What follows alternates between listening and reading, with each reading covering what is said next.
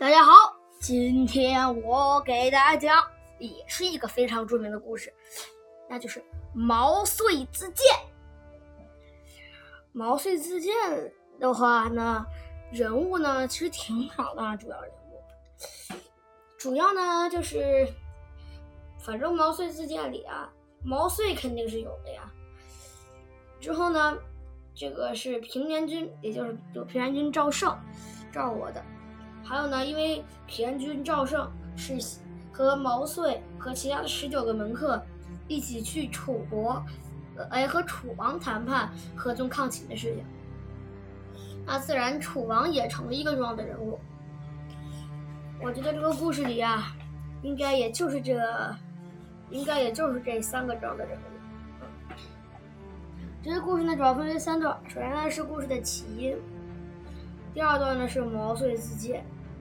呃，最后一段就是与楚王谈判，然后在毛遂自荐里的时候，有我们一个原文，这个原文还是有些东西，我想给大家讲一讲的。但是现在我先不说，咱们现在先开始讲这个故事。战国时期，齐王在长平关大获全胜之后，又派郑安平带五万精兵前去帮助。这个还是我之前就是那个字儿，有人读王和，有人读王潜，我采用王潜这个读音。帮助王翦，命令他们一定要把韩国都城邯郸打下来。这块说明一下，它是赵国都城，不是韩国啊。他这个书是写错了的。我然后呢，如果大家听那个字儿通鉴它原版的那，就是它那个小程序里边的读音的话，它也会读成韩。但是大家就是要注意点，是赵国读成邯郸啊，不是韩国读成赵王吓坏了，急忙派平原君去赵国请求救兵。平原君带着二十个文，打算带二十个文武双全的人一起去。他就在自己的三千门客中挑选，可想来想去，只选出了十九个。平原君失望地说：“唉，我辛辛苦苦养了三千多人。”就连二十个人也挑不出来，可为什么他要挑二十个人呢？我也不太知道。难道是觉得这样的话更安全？我们继续讲故事。啊，现在是第二段，就是毛遂自荐。这时，那些爱表现的门客都羞愧的抬不起头来。突然，坐在最后的一个门客说：“可以让我去凑个数吗？”门客们都瞪大了眼睛，平原君也冷冷的问：“你叫什么名字？来这儿几年了？”毛遂说：“我叫毛遂，是大梁人，来这儿三年了。有本事的人就像装在口袋里的锥子，锐利的锥尖是藏不住的，一定会显露在人的视野中。”平原君奚落他的，奚落他说：“可这三年里……”我从来没有听说过你，这是不是说明锥子不够锋利呀？面对平原君犀利的语言，毛遂坦然淡定地说：“我是今天才请求放进放到先生的兜里的。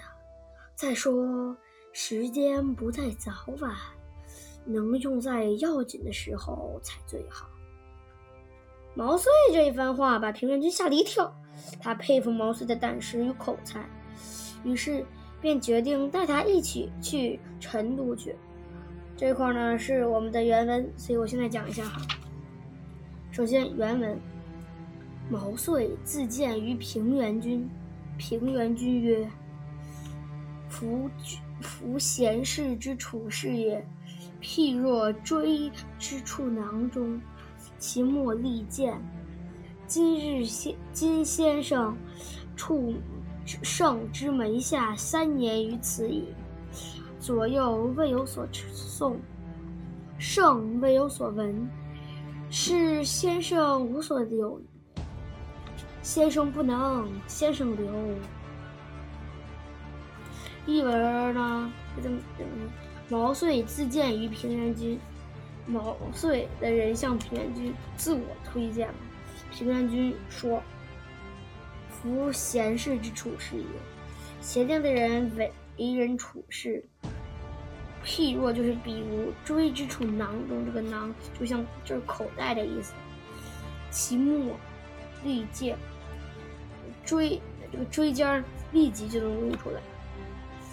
今先生处圣之门下三年于此矣。如今先生来到我赵胜啊，就胜就赵胜了，门下已经三年了。左右未有所称颂，左右人没有谁称赞过你，圣未有所闻。我也从未听说过你的作为，是先生无所有也，说明先生没有什么长处。先生不能，先生干不了这件事，先生留，先生还是留下吧。然后呢，我这儿呢想给大家讲的就是，他这段原文是。夫贤士之处是也，譬若锥之处囊中，其末利剑。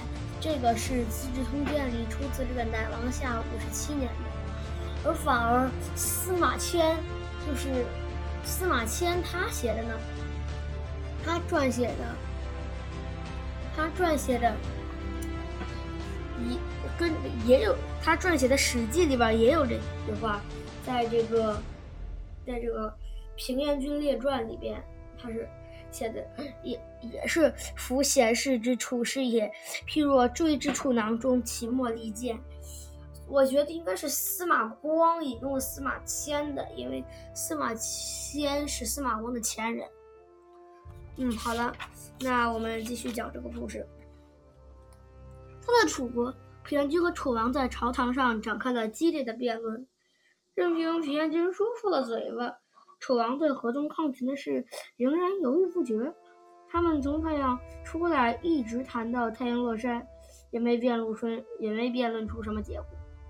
终于，站在台阶底下等候的毛遂忍不住了，他走上朝堂问：“合纵不合纵，就是一句话的事儿。你们从早上说到现在，难道是为了给秦国争取打我们的时间吗？”其实啊，我觉得这不是问，而是反问，他是想表述一种语气。楚王问平原君：“这人是干什么的？怎么如此无礼？”平原君说：“这是我的门客，叫毛遂。”楚王生气的骂道：“放肆！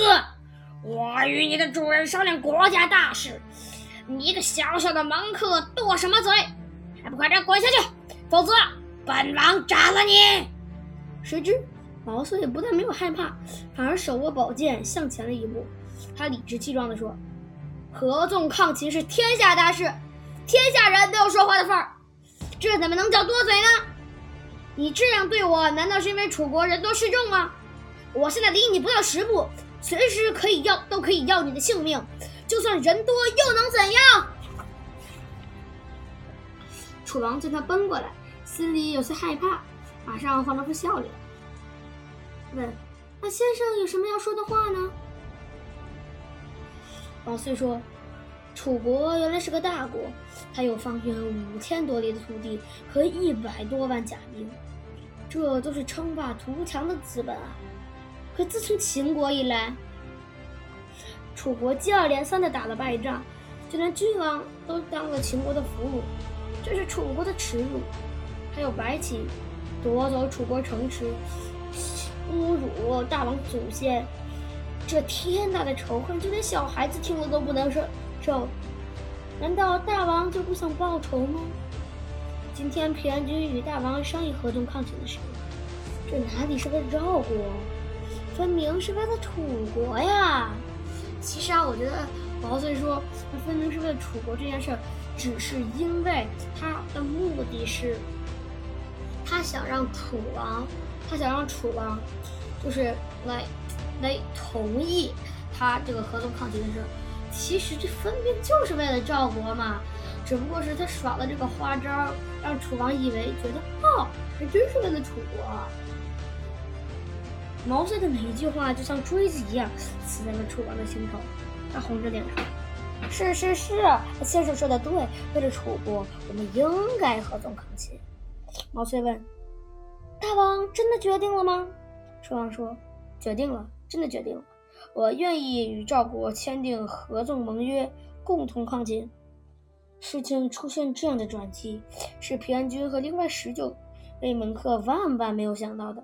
他们纷纷竖起大拇指，称赞毛遂智勇双全，任凭一己之力就实现了，仅凭一己之力就实现了合纵抗秦的大计。这时，毛遂吩咐楚王左右侍从准备好鸡血、狗血和马血，这三种血全部倒在一个铜盘子里，然后捧着铜。盘跪在楚王跟前说：“大王作为合纵的盟约长，应先歃血。”楚王接过盘子，当场和平原君歃血为盟。嗯，毛遂提议让站在堂上的十九位门客一起签盟约。门客们都羞愧不已，来了半天，大事却由毛遂一个人干了。签好合纵盟约之后，平原君回到赵国，他感慨自己选尽了天下英才，却唯独漏掉了毛遂这个惊世奇才。在合纵之抗秦的谈判中，毛遂仅用三寸不烂之舌，就让赵国威望高于九鼎，他的一席话竟然胜过百万军队的征服。从此，毛遂成了平原君的上等宾客，常常为赵国安定。献计献策。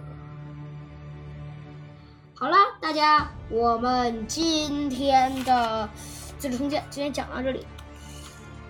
明天呢，其实我下一次呢，我们也是要讲一个著名的故事，只不过啊，这个著名的故事啊，在《资治通鉴》里的名儿可能大家是不知道的。